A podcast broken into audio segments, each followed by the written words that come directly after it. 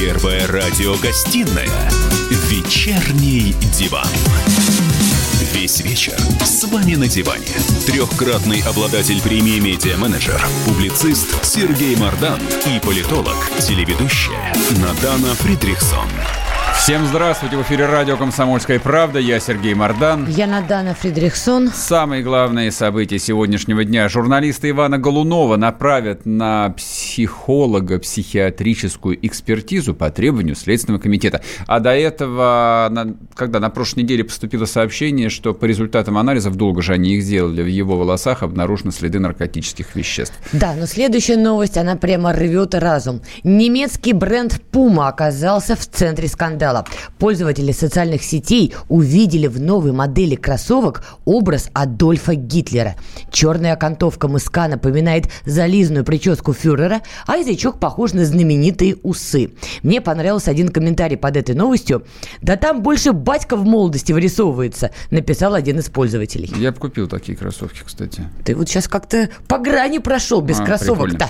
Так, ну и в Москве наконец-таки закончилась ожидаемая встреча Путина с Эрдоганом Эрдоганом, на котором не должны были обсуждать э, ну что, Сирийский Сирию, да, кризис, чтобы да. не началась очередная турецкая война, которых, как известно, было 16, и в 16 этих турецких войнах мы Турцию колотили. Вот за этим он и приехал к Белому царю. Вечерний диван.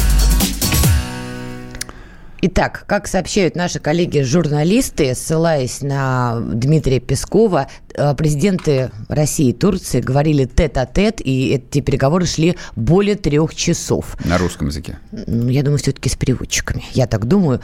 Не думаю, что Эрдоган знает русский, а Владимир Владимирович знает а, турецкий.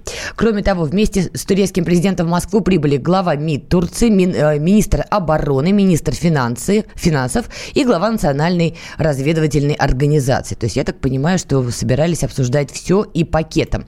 Я напомню, что эти переговоры проходят действительно из-за сирийского конфликта. Ситуация вокруг Идлиба очень напряженная. Накануне переговоров группа боевиков пошла в наступление. Они пытаются выбить сирийскую армию из так называемого города Серакип. Иногда его называют Саракип, Серакип, неважно. В общем, для протурецких сил это очень важный логистический пункт. Но вот недавно сирийская армия его заняла. Сейчас мы попробуем понять, для чего нужны были эти переговоры в э, Москве, что для нас-то во всей этой истории. Мы сейчас будем разговаривать э, с Федором Александровичем Лукьяновым, председателем Совета по внешней оборонной политике, журналистом. Сейчас, я думаю, к нам уже подключится. Ну, а я единственное пока добавлю, что накануне встречи Путин, вернее, накануне, в начале встречи Путин выразил президенту Турции соболезнования в связи с гибелью турецких военных в Сирии, отметив, что никто, и в том числе сирийские военнослужащие, не знали о месте их нахождения. Итак, Федор Александрович, здравствуйте. Здравствуйте. Здравствуйте. Скажите, пожалуйста, вот эти переговоры в Москве, кто в них больше был заинтересован? Россия или все-таки турецкая делегация? Э, заинтересованы, безусловно, в равной степени обе стороны, потому что сирийская ситуация в высшей степени важна и для тех, и для других. А для нас на чем важна?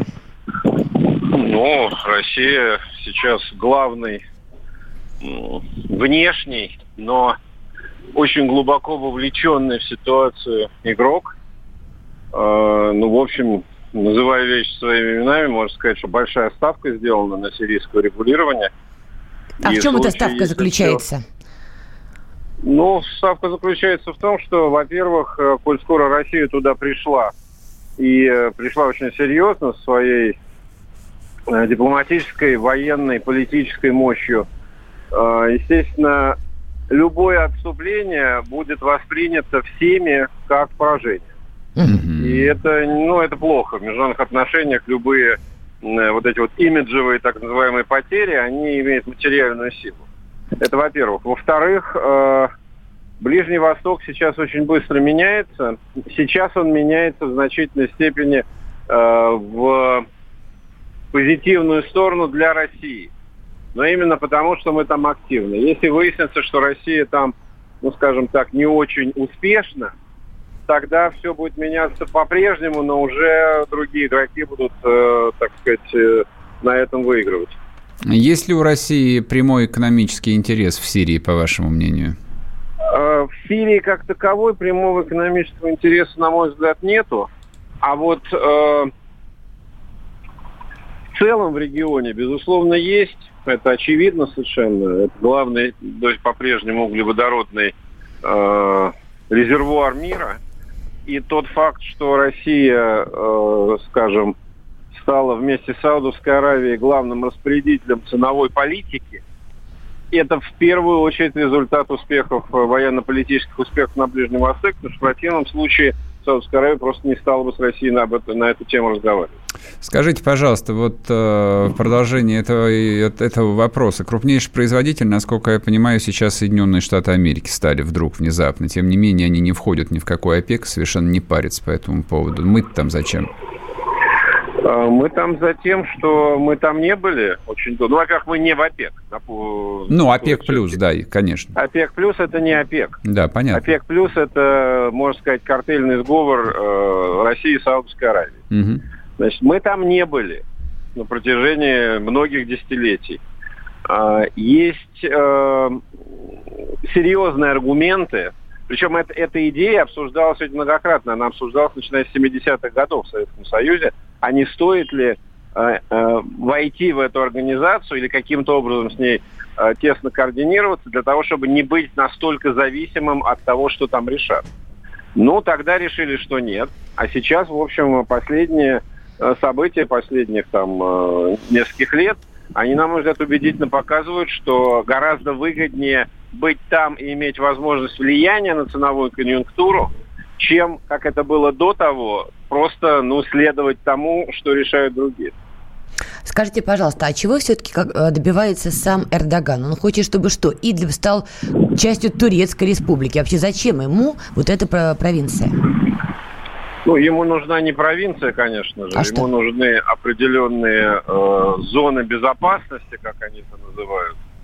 Э, которые, с одной стороны, будут э, ну, такими военными, военизированными э, валами, с другой стороны, это, они хотят получить территорию, на которой можно размещать ну, разные силы, начиная от беженцев и заканчивая Э, протурецкими формированиями или так называемыми протурецкими формированиями. А почему они с нами эти переговоры ведут? Мы что, уполномочены с Дамаска решать, как распоряжаться сирийскими территориями или что? Ну, де-факто, конечно. А есть... кто там? Ну, ну, простите, но мы же реалисты. Понятно, что без российской помощи, без российского оружия э, никакого Асада уже давно бы нет. Ну как, там еще Иран и серьезный игрок. Ну, давайте не будем сравнивать серьезность игроков. Иран игрок, но только, ну, Э, войну переломило вмешательство России, э, войну и всю ситуацию изменило участие России, прежде всего военное, потом политическое. Поэтому, ну что там э, стесняться -то? Ну, конечно, Россия является страной, от которой там сейчас все зависит. А вы верите в вероятность все-таки российско-турецкого конфликта? Потому что, опять же, после переговоров любая провокация на земле, какое-то обвинение, и все, все может быть аннулировано. Теоретически, да, практически этого не происходило на протяжении нескольких лет. Не так много, всего пять лет прошло с момента вот событий 15 года. А, вы знаете, при той насыщенности, интенсивности это очень много. И тот факт, что Россия и Турция при всех э, проблемах, а самое главное, при совершенно противоположных интересах, которые они там преследуют, да. просто диаметральные, на протяжении всего этого времени ухитряются находить э, возможность каким-то образом эти интересы не столько сочетать, но, во всяком случае, избегать коллизий, показывает, что обе стороны очень отчетливо осознают, насколько они там друг другу нужны. Именно, точнее так, насколько невозможно добиться своих целей без взаимодействия с другой стороной. Поэтому нет, я думаю, что никаких, конечно, конфликтов, прямых столкновений там просто быть не может. Федор, я так понимаю, что столкновения последних двух недель, они, в общем, аннулировали сочинские договоренности, и, судя по всему, Эрдоган с Путиным а, сегодня по-новому делили Сирию. Правильно я понимаю или нет? Думаю, что это корректное описание. Хорошо, люблю, люблю прямоту, как у римлян. Спасибо большое. С нами на прямой связи был Федор Лукьянов, председатель Совета по внешней оборонной политике. Ну вот видишь, ты говоришь про русско-турецкие войны, а мы, оказывается, вместе уже делим целую Сирию. Слушай, ну вот я впервые говорил с человеком, который э, называется э, политологом и который называет вещи своими именами и говорит, что Россия и Турция занимаются старым добрым империализмом на Ближнем Востоке. А раньше Просто... таких не встречал, да? Нет, а где бы я их встречал? Ну, включи любой э, канал, в любую радиостанцию, там словоблуды одни, которые втирают про борьбу с терроризмом и про восстановление ну, а, демо- демократической независимой Сирии, которой, можно подумать, хоть кого-то интересовало последние 150 лет. Насчет борьбы с террористами я настаиваю, все-таки это имело место быть, и без Имеешь этого никуда. Право. Нет, это святое. Потому что я помню, как отплясывали игиловцы, запрещенные в России как террористы. Это действительно было страшно. Но то, что действительно интересы у нас, у Анкары, но я не согласна с этим оптимизмом. Я, я опасаюсь, что какая-то провокация может действительно привести к военному конфликту. Ну, понятное дело. Но для этого, собственно, и э, в том же Донбассе э, там происходят переговоры о разводе э, войск. То есть главное, то есть для того, чтобы не было столкновения, военные не должны видеть друг друга, даже в перископ. Вот и все. Ну, понимаешь, в Донбассе нету такого террористического интернационала, а там он есть. Ну, в общем, ладно, посмотрим, ждем еще официального заявления. Вернемся после перерыва.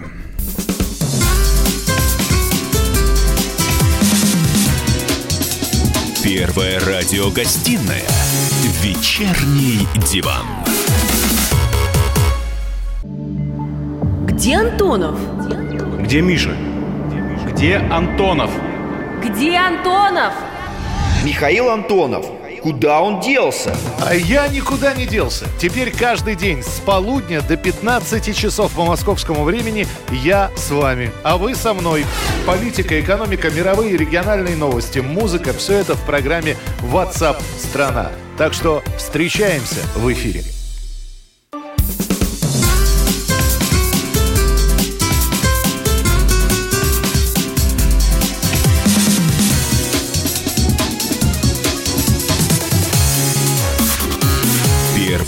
Радиогостинная «Вечерний диван».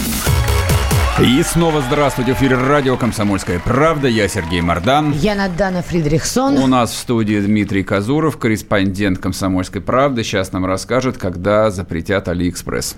Добрый вечер, но, скорее всего, никогда. О, ответ не, уже получен. Небольшой спойлер. Подожди, почему никогда? Только сегодня прошла новость о том, что коронавирус на полиэтилене и на бумаге сохраняется две недели. Ну, во-первых, никто не мешает поместить посылочку, бандерольку на карантин, как, ты бы стал, как туристов ты бы, из ты Китая. Ты бы стал это делать? А, на самом деле объемы заказов, конечно, падают у Алиэкспресса, но не то чтобы как-то очень катастрофически. Поэтому, вот, наверное, не столько важно, стал ли бы я, сколько стали ли бы Станут люди. Станут ли десятки миллионов Да, а они, а они станут, скорее всего, да, потому что... Гарантированно. Цены привлекательные. Ну и почему у меня всегда, ну, как бы немножко удивляет, почему люди задают вопрос, когда уже запретят Алиэкспресс в России, а, это большое заблуждение, что Алиэкспресс – это какие-то китайские заводы, которые там что-то клепают и нам по дешевке продают. То есть заводы, конечно, китайские, но предприятие, а, юридическое лицо, которое ведет свою деятельность на территории Российской Федерации, у которого мы все ну или не все, заказывают там чехлы для телефона, еще какую-то мелочь, это предприятие совместное российско-китайское, и у российской стороны, у российских компаний 50% плюс одна акция этого Коронавирусу все равно, на самом деле, да какие-то равно, компании. Да, как русские, русские буржуи владеют 50%. Даже чтобы они сдохли все, нам что Вопрос у меня такой, тут мы с Сергеем эту тему уже обсуждали, Сергей правильно говорил, что очень многое сейчас производится именно в Китае и поставляется на разные рынки, включая на российские. И вот я просто логически задаюсь вопросом. Понятно, что наши магазины закупают какую-то партию товаров из Китая, которые потом нам уже и продают. Понятно, что все знают про китайский Новый год и, наверное, до февраля делали какую-то дополнительную закупку, чтобы перекрыть февраль. Но никто не ожидал, что начнутся проблемы дальше. Так вот теперь март, апрель, май, в Китае коронавирус. Мы что, получаем пустые прилавки или что? Или рост цен? Ну, э, о пустых прилавках пока, слава богу, речь не идет. И то, что в Китае коронавирус, не значит, что все китайцы сидят дома или лежат в больницах. Э, по данным на конец прошлой недели, порядка трети китайских заводов не возобновили свою работу, то есть две трети возобновили, две трети mm-hmm. худо-бедно mm-hmm. работают, да, там кто-то не в полную силу, не в полную смену, не в три смены, как там иногда принято, но работают. Поэтому тут э, говорить о том, что вот мы останемся без китайских товаров, точно не приходится. А как показывает общение с э, нашими э, товарищами, с нашими коммерсантами, которые с китайцами дела имеют, чем больше магазин, чем больше фирма российская, тем меньше у нее проблем. То есть, условно говоря, какой-нибудь видео, который тоже закупает смартфоны и другую технику в Китае, поскольку у него много поставщиков, он завязан на много заводов, а от, отвал одного-двух поставщиков из десятка, он не так сильно сказывается. Да? Если речь идет о каком-то маленьком магазинчике, и он потерял единственного поставщика, конечно, у него будут проблемы. Прошу прощения, просто вот я читала твою статью, очень интересная статья, она на сайте «Комсомольской правды», и тут в том числе есть комментарий президента Ассоциации компаний интернет-торговли Артема Соколова. Его фраза «Если ситуация с коронавирусом не улучшится к апрелю, мы увидим настоящий коллапс в торговле». Да, эта э, фраза, она объясняется тем, что у товаров, которые э, наши магазины, наши торговые сети заказывают в Китае, есть свой жизненный цикл. Это порядка двух-трех месяцев с момента, как они поступили на нашу границу российско-китайскую. И вот если бы ничего больше не поступало с тех пор, как начались проблемы с коронавирусом, нам бы хватило запасов на 2-3 месяца, пока там все со складов не уйдет в магазин и не, не уйдет покупателям. Но поскольку эти товары продолжают поступать, граница для товаров у нас не закрыта, мы закрыли границу для людей, а товары могут спокойно перемещаться. А здесь эти 2-3 месяца, через которые может наступить коллапс, это такой пессимистичный сценарий, да, если Китай закроется полностью. Так подожди, и мы можем закрыть границу. Ты что, не знаешь, э, наше правительство в любой момент скажет закрыть товары. Мы, Опасно? Мы, несомненно, можем, но, с другой стороны, может завтра астероид упасть на Землю. Это те факторы, которые мы не можем никак прогнозировать, и закладываться на них а, довольно сложно. В этом-то и сложность всей ситуации, потому что никто не понимает, что будет дальше, и строить какие-то прогнозы, строить какую-то концепцию, какую-то свою бизнес-модель а, людям в данной ситуации очень сложно. Послушайте, да на самом деле ничего сложного, и все бизнес-модели и все экономические планы пересматриваются абсолютно всеми, начиная от правительства Российской Федерации, а, а также американским правительством и правительством а, европейских стран. Все пересматривают прогнозы. Там а, поставки нефти в Китай российской упали на 25%. Я сегодня смотрел статистику по грузоперевозкам, они тоже упали на 30%. Китай проседает. Если Китай просядет ну, в, своем, в своем экономическом росте, про который там мы все, все знают, даже простые люди знают, что Китай растет на 6-7% в год. В сравнении мы растем типа на 1 или меньше одного. То есть если китайцы просядут на 2%, нам придет трендец. Вот, ну, потому нам, что, нам не придет все-таки потому что, потому что нефть упадет в цене до 30 долларов, и нам придется, в общем, а, снова переходить на картошку с квашеной капустой. Вот и все. Вот, собственно, как бы что про коронавирус должен понимать простой человек.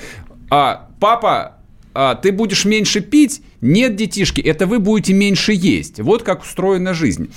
А по поводу того, что происходит с коронавирусом а, и как меняются планы на самом деле – мобилизационные планы обнародуются абсолютно везде. То есть американцы вчера объявили, что они проверят на коронавирус всех военнослужащих. Блин, это 500 тысяч человек. То есть, как бы вот они расцени, расценивают степень риска настолько высоко, что как бы решили сделать эту часть. То есть, все муниципалитеты сейчас рассматривают а, а, там программы, ну, как бы не карантинов а, масштабных, но тоже каких-то мер. Там пока что не было рекомендаций э, не проводить массовые мероприятия, но кроме, соответственно, юбилея Макдональдса, понятно, что юбилей, да не, было его. юбилей не проводили совершенно по другой причине, чтобы в русофобии не объявили, но тем не менее.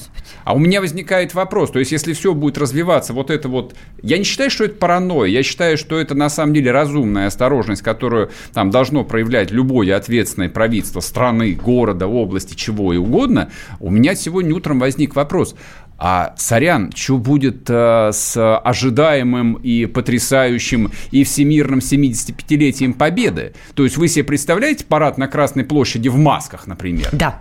Я нет. Китайское производство с Алиэкспресс. Как-то вот а, это не укладывается в голове. Мы, наследники Великой Победы, можем в масках маршировать? Мож... А что будет с бессмертным полком? Можно Вы... с самолетов антисептики Бес... Бессмертный полк в масках как, пойдет или нет? Миллион человек от белорусского вокзала.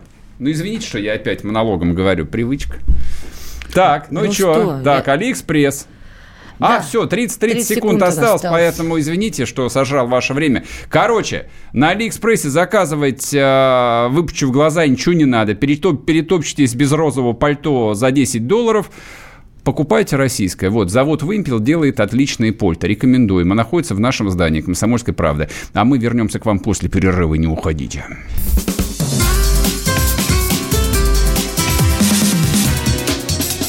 Первая радиогостинная «Вечерний диван». Банковский сектор. Частные инвестиции. Потребительская корзина. Личные деньги. Вопросы, интересующие каждого. У нас есть ответы. Михаил Делягин и Никита Кричевский. В эфире радио «Комсомольская правда». Час экономики. По будням в 5 вечера. Первая радиогостинная «Вечерний диван». Весь вечер с вами на диване. Трехкратный обладатель премии «Медиа-менеджер», публицист Сергей Мардан и политолог, телеведущая Надана Фридрихсон. Всем здравствуйте, в эфире радио «Комсомольская правда». Я Сергей Мардан. Я Надана Фредериксон. Вот мне пишут, И я или не нам политолог. пишут. Добрый вечер, дорогие ведущие. Сергей, сижу в кине в первом ряде, в сером пальте с папироском во рте. Наталья из города Энгельса. Спасибо, порад- порадовала. Напоминаю, а, WhatsApp Viber 8 967 200 ровно 9702. Трансляция в Ютубе, там в чате можно самовыражаться, писать все, что угодно. А еще нужно подписаться на телеграм-канал «Радио Комсомольская правда» и, конечно же, на телеграм-канал Мардан, где, в общем, все то, про что нельзя сказать даже здесь. Можете себе представить. Ну, коли уж ты начал заниматься рекламой, я тоже проанонсирую. Давай, стреляй. А, У меня сегодня вышел новый выпуск программы «На данный момент». Зайдите, посмотрите, вы все узнаете, что на самом деле происходит вокруг наших рубежей. Блок посвящен внешней политике, не внутренней. Не заб- Зайдите, узнаете про Трампа, Талибан и Иран. Не забудьте купить э, набор брендированных э, ножей. Так, Это ладно, да. все, хихоньки-хахоньки, погнали. А, Так, так, так, так, так, так, так, так. У нас в Соединенных Штатах Америки оплот демократии, друзья мои. У нас каждый либерал в стране молится в сторону Соединенных Штатов, простите, как на священное место. Правильно и, делает. и тут вдруг на родине демократии в первую, в первые ряды выбивается человек, который вынашивает и самое ужасное для американцев озвучивает социалистические взгляды. Никогда такого не было, просто никогда. И сейчас многие в шоке. Как же так? Америка шла по пути капитализма, демократии, вроде чего-то даже достигла и стала якобы примером для всего мира, и тут бац! Бенри Сандерс и говорит, ребята, социализм он-то нас и спасет. Есть версия, что американцы просто они, ну как это, с жиру бесятся, и поэтому уже не знают, чего придумать, потому что им живется хорошо. А Трамп, который победил на выборах в 2016 году, показал, что не так уж хорошо. И тот самый ржавый пояс Америки, вот он и жаждет социализма. Ничего Сереж, подобного, нет, не так.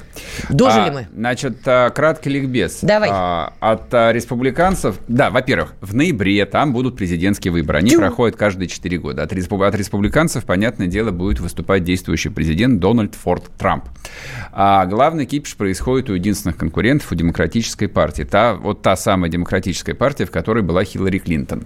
Причем была она и остается в этой партии. Ну, она остается, но ее никто не выдвигает, потому Это что она, да, вопрос. потому что она сбитый летчик и старый уже. Ну, хотя это я погорячился, там все старые, там, там молодых нет. То есть там человек а, моложе 75 лет, это пацан, его еще за пивом посылают. Значит, основная конкуренция проходила между четырьмя кандидатами. Один из них а, Байден, а, тот самый э, бывший вице-президент, который мотался на Украину и занимался там а, украинской коррупцией. Второй – это с- товарищ Сандерс, ему 78 лет. То есть вы посмотрите его на видео, он реально древний старик, вот, хотя, в общем, как бы и молодящийся, но я я бы лично беспокоился на месте помощников, дотянет ли он до конца президентского срока. А вот а, именно он, не стесняясь, говорит про то, что социализм – это на самом деле не так плохо, вот, что на социальные программы нужно потратить там страшное дело то ли 100, то ли 500 триллионов долларов, которые в Америке есть, в отличие от нас. А, ну и было еще пара лузеров. а, Bloomberg, а, такой магнат, а, мультимиллиардер, у него, у него 58 миллиардов долларов, и он, в общем, не постеснялся потратить на свою компанию 500 миллионов. Ну и, в общем, А оказался, что ему? оказался в пролете, за него не проголосовали. Ну, еще там группа каких-то американских Не-не, клоунов. он сам отказался. Да потому что за него вот демократические эти ячейки, парт-ячейки голосовать не стали. В общем, в итоге сейчас остались два кандидата, Сандерс и Байден. Почему мы про это говорим? Потому что Сандерс, он наш. Так и Байден наш. Байден На. Украине Нет, разве не его нет, следы Бай- были нет, замечены? Бай- Байден, Тоже наш? Байден украинский. То есть там его, конечно, коррумпировали по полной, объяснили, что, в Плохому общем, научили. да, коряч, корячиться нечему, и нужно только подписывать правильные бумаги и дальше получить, получать бабло в конвертах. ради, научили его сына, Хантера Байдена. Ну, а через мы говорим сына. сейчас про Ну, без отца, разницы. Джо- День- день- Байдена. деньги в семье не имеет никакого значения. А и все там американские и неамериканские политологи говорят о том, что вот э, в Америке сейчас начнется именно такое дружное мочилово товарища Сандерса, потому что если бы вдруг на этих а, так называемых региональных а, выборах кандидатом от демократической партии действительно стал бы Сандерс, то это была бы ну, вполне себе катастрофа для всей американской нации, поскольку это вот разваливает ее на части. Не может быть даже кандидатом в президенты человек, исповедующий социалистические взгляды. Ну, по крайней мере, сейчас. Но... Как это противоречит тому, что я сказала? Никак. Не, я просто начал. Не совсем так, сказал Мардан с видом преподавателя. Нет, я просто как начал с короткого ликбеза. Это хорошо, ты просто хорошо. как политолог э, хорошо. начинаешь я рассказывать. Я не политолог. Хорошо, кто ты? Я журналист. Хорошо, ты журналист. И просто хороший человек. А, я думаю, что если они в 2020 году, в общем, уже готовы голосовать за старика-социалиста, который, я думаю, еще лет в 20 сделался наколку Сталина на груди. Кстати, сегодня день памяти Иосифа Виссарионовича, можем поднять рюмку. Угу. Вот, не грех, не грех э, русским людям помянуть великого вождя, создателя Великой Империи, да, и человека, вот блага, благодаря чего? которому мы ты до сих пор живы. Ты сейчас в эту тему идти? Нет, нет, нет. Тогда просто, вот зачем это сейчас вспомнил. было? Я должна либо промолчать и сказать «ага», да. либо с тобой начать неистово спорить. К зачем? Почему сейчас ты должна неистово спорить? Ну, ты... потому что как и к социализму в Америке, в России сегодня нет однозначного отношения к Сталину. Давай не будем на эту тему, Хорошо. если не хочешь на нее говорить. Закончу мысль. А, так вот, если они сейчас готовы голосовать за 78-летнего социалиста, который, в общем, готов э, разрушить до основания все то, за что боролись 250 лет и отцы-основатели, и а, а, миллионы, в общем, людей, которые а, сгоняли индейцев с насиженных мест и строили тот самый ржавый пояс, и построили для нас 12 тысяч самолетов 41 по 45 год.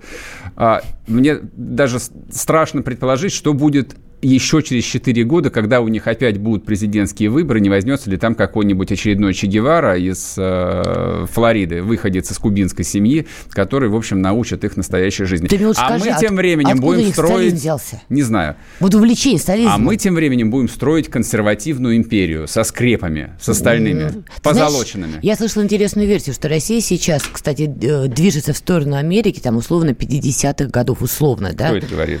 Э, кстати, разные мнения идут, что мы идем больше по этому пути. А вот Америка выходит на, на траекторию нашей истории. Просто сам факт, что Берни Сандерс смог набрать определенное количество голосов на идеях социализма, правда говорит о том, что в Америке происходят очень серьезные внутренние процессы, общественные процессы, связанные с экономикой, связанные с политикой этой страны, которая была ну, на протяжении последних ста лет так точно. Потому что если Соединенные Штаты Америки действительно начинают исповедовать социализм, это уже другая Америка. Это другая политика. Ну, слушай, Америка на самом деле в 30-е годы вполне себе исповедовала социализм, и там была огромная коммунистическая партия, которую, которую, гоняли. которую до войны просто репрессировали нас. Ее не гоняли, ее репрессировали в чистом виде. Но макартизм, макартизм вот. с этим же был связан, Нет, это, это было после войны, а это было до, до, первой, до, до Второй мировой войны. Да, была сильная компартия, ее просто разгромили. Часть людей выслали из страны, часть посадили, часть уехала сама. Там, а, в общем, были миллионы коммунистов, вполне себе американских. То есть впоследствии это было сложно себе представить.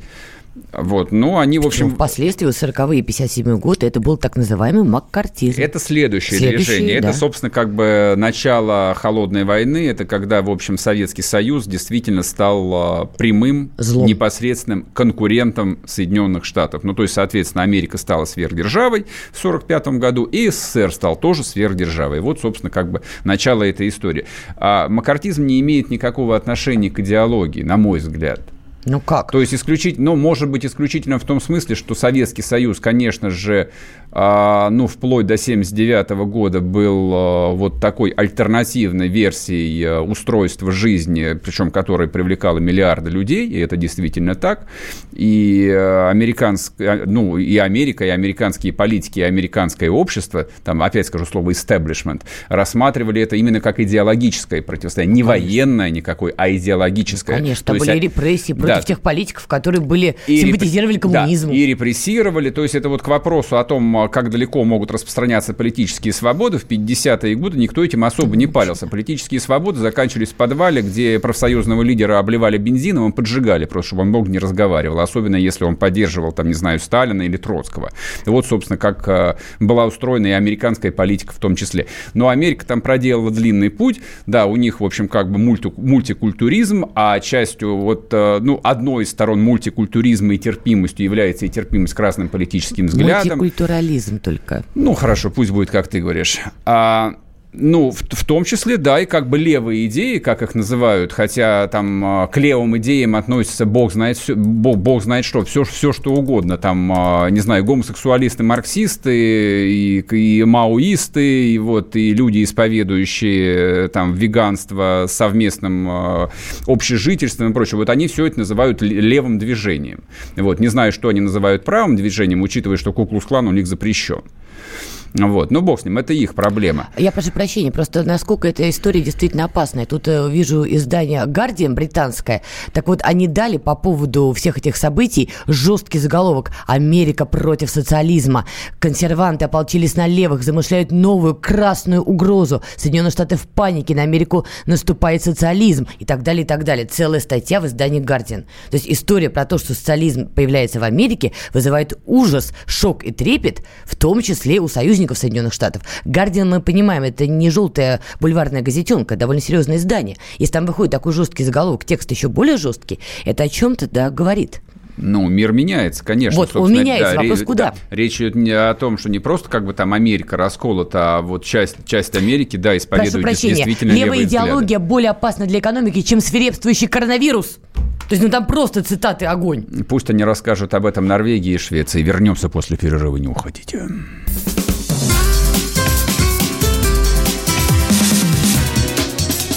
Первая радиогостинная «Вечерний диван».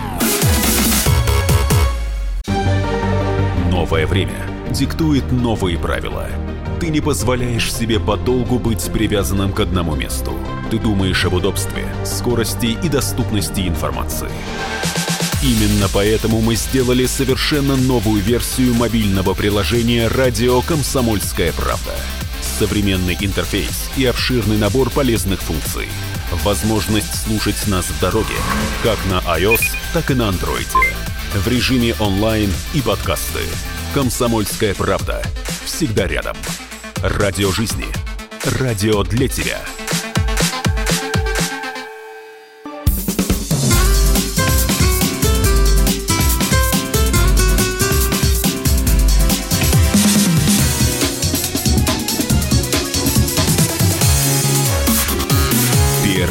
Радиогостинная «Вечерний диван». И снова здравствуйте. В эфире радио «Комсомольская правда». Я Сергей Мордан. Я Надана Фридрихсон. Так. Про стализм в Америке поговорили, друзья да. мои. Скоро будет дивный, чуд, чудный новый мир. Наши коммунисты тоже воспрянут духом и скажут, а мы говорили. Так, короткая новость. Она по какой-то причине прошла совершенно незамеченной. Не знаю почему. А сегодня Государственная Дума приняла в третьем чтении закон, согласно которому отменяется обязательный экзамен на знание русского языка для граждан Украины и Беларуси, которые подают заявление на российское гражданство. А что тебя удивляет? Логично. Л, логика – это, ну, слушай, как бы если бы эта логика существовала в Российской Федерации, этот закон существовал бы года, ну, примерно с 91-го, ну, на крайняк с 92-го, а его приняли только в 2020-м. Лучше поздно, чем никогда. Да, да, да, нет, я как бы тут не собираюсь опять вот э, мазать э, той самой ароматной субстанцией, я готов даже выразить сдержанный оптимизм и сказать, что российское государство невероятное дело, знаете, невероятно. Российская власть медленно, но последовательно движется к тому, чтобы сделать Россию родиной всех русских людей людей. Потрясающе. Да нет. Тут на самом деле просто должна быть какая-то последовательность. Если мы говорим, а мы говорим, что там на Украине, например, притесняют русских и русскоговорящих, если мы говорим о русскоговорящих Прибалтике и Белоруссии, ну нелогично ли, если мы их называем русскоговорящими, отменить для этих людей экзамен по русскому языку? Ну просто как бы это логичная история. Ну, на мой взгляд, совершенно нелогично Почему? русских называть русскоговорящими, то есть как бы этот сам по себе термин ну, абсолютно идиотский, давай так, под, это под, подлый, подлый и необъяснимый. Нет, это, это подлый подлая политика. Короче, Называть русских русско, русскоговорящими – это подло Называют просто. и русскими, и русскоговорящими. Да, давай здесь не придираться к частностям. Я просто про то, что действительно для таких людей, раз мы в этом так уверены и это заявляем, конечно, надо отменять этот странный Значит, экзамен. Это, да, этот экзамен его отменили на самом деле в рамках, а, я не помню, прошлогодней или по, по, ну, прошлогоднее э, там очередное громкое решение Путина, который, э, значит, дал указание его, и славьте Господи, быстро исполнили, об упрощенном предоставлении гражданства для выходцев. Ну, там, правда, такая была, в общем, формулировочка довольно спорная для выходцев из СССР, то есть для всех. Вот, неважно, они ну, откуда. Да. А, и там единственное, значит, работал ограничитель – это экзамен на обязательное знание русского языка. Ну, по идее, я, я думаю, что дальше, в общем, этот закон будет дополнен какой-нибудь очередной поправкой о том, что всякий русский человек имеет право на получение российского паспорта в течение недели, например. Ну, хорошо, пока что вот промежуточный вариант, что ежели ты русский там и приехал, неважно, пока что из Украины и Беларуси, я не понимаю, почему в этом списке не указаны русские, допустим, из Казахстана или те, кто остались э, по непонятному недоразумению в Узбекистане, почему они не имеют права Слушай, получить по той же упрощенной захотели российский паспорт. А, ты не, ты не слышишь. В этом, в, это, в этом решении Госдумы упоминаются граждане Украины поняла, и Белоруссии. Да. Я поняла, о чем ты. Ну, э... так, может быть, просто они считают, что в том же Узбекистане, Казахстане не так много русских, русскоговорящих? Не, а это не имеет значения, много их или, или, или, или немного. Речь идет о том, что там закон об абсорбции, о возвращении соотечественников, он э, на самом деле простой и существует там в десятках стран. Он также действует в Германии, там, ты немец, да, вот тебе паспорт, вот тебе подъемный, переезжай, живи. Там, предъяви самые простые документы и живи. Даже не обязательно знать немецкий язык. То есть немцы из Казахстана, из российского Поволжья приезжали в Германию в 90-е годы, совершенно не зная немецкого языка. Их там отправляли на курсы просто по праву крови. Кровь и почва.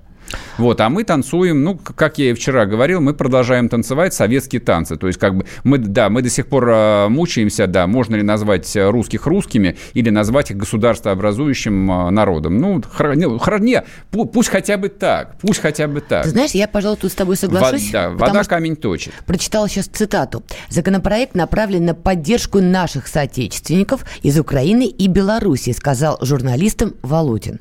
Вот сейчас я прочитав и послушав то, что ты говоришь, говоришь, ну, правда, давай адресуем господину Володину вопрос. А почему мы, правда, оказываем поддержку нашим соотечественникам именно из Украины и Беларуси? Ну, вот Давайте чем... тогда действительно уж оказывать по всему СНГ. А, расшифровывая Володина, возьму на себя такую э, смелость, отвечу тебе, потому что это рассматривается именно в контексте политических игрищ, которые происходят между Российской Федерацией, э, Украиной и Белоруссией, а совершенно не рассматривается с точки зрения национальной политики российского государства, в котором, по идее, русские должны быть государствообразующей нацией, и получать паспорт, где бы они ни жили, и их потомки по самой простой процедуре. Пока что мы остаемся такой вот э, копией СССР, строящей интернационализм, да, ну вот в новой версии. Вот, ну, собственно, почему так? Хорошо, пусть так. А в чем замысел игрищ, ты говоришь, что вот эта история? Ну как, ну у нас же это там конкуренция, танцы с партнерами и все такое. Ну, там пятилетние отношения с Украиной, они же строятся, они же не формулируются, в чем э, главная затыка наших проблем с украинским государством. Никто же не говорит о том, Война что... Война на Украине. Ну да, у нас, мы, мы там типа смотрим и сострадаем гражданской войне, а также мы боремся за какой-то мифический русский язык. То есть мы за пять лет так и не сказали, что мы боремся на самом деле за интересы России и за как бы права и интересы русских, живущих на Украине. Это их родина. Вот, никто же не говорит, что они там чужие. Хотела с тобой поспорить, но сейчас, послушав тебя, повторюсь, почитав вот стату, пожалуй, да.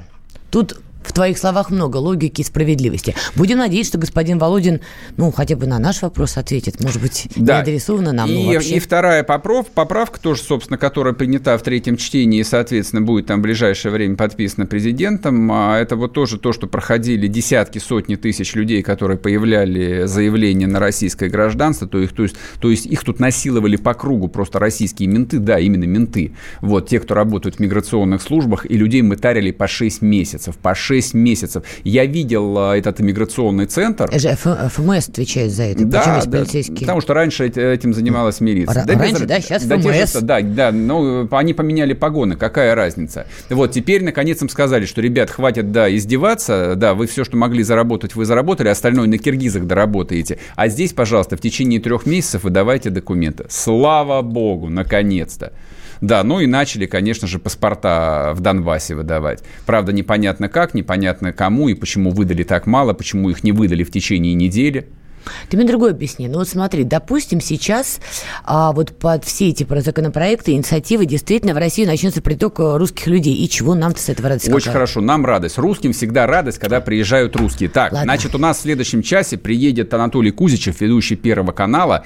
Ух, мы его тут потираним, поспрашиваем. Я ну, не буду, я люблю Анатолия Кузичева. Я тоже его люблю. Тирань ты тогда, с любовью, да. но тирань. Ну, про, про пропагандизм, про который мы спрашивали Шейнина, будем его спрашивать или нет? О, слушай, мы с тобой скоро по стране будем гастролировать с этим вопросом. Давай уже все оставим эти Немного, темы. да, да, да, да, да, да. У нас Мардана Фредериксон про пропаганду. Не, на самом деле у нас большая социальная повестка. Вот, я знаю, что политика и геополитикой вас уже обкормили. Будем говорить про то, что на самом деле нормальных людей интересует. Поговорим, соответственно, про очередное громкое заявление отца Дмитрия Смирнова, от которого повзорвались пердаки у всяких либералов. Фу, ну, ну и про всяких остальных гадов. Вернемся после перерыва, не уходите.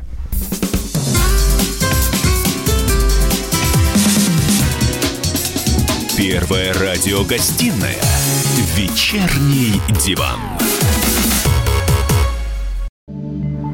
Где Антонов? Где Миша? Где Антонов? Где Антонов? Михаил Антонов – Куда он делся? А я никуда не делся. Теперь каждый день с полудня до 15 часов по московскому времени я с вами, а вы со мной. Политика, экономика, мировые и региональные новости, музыка – все это в программе WhatsApp страна. Так что встречаемся в эфире.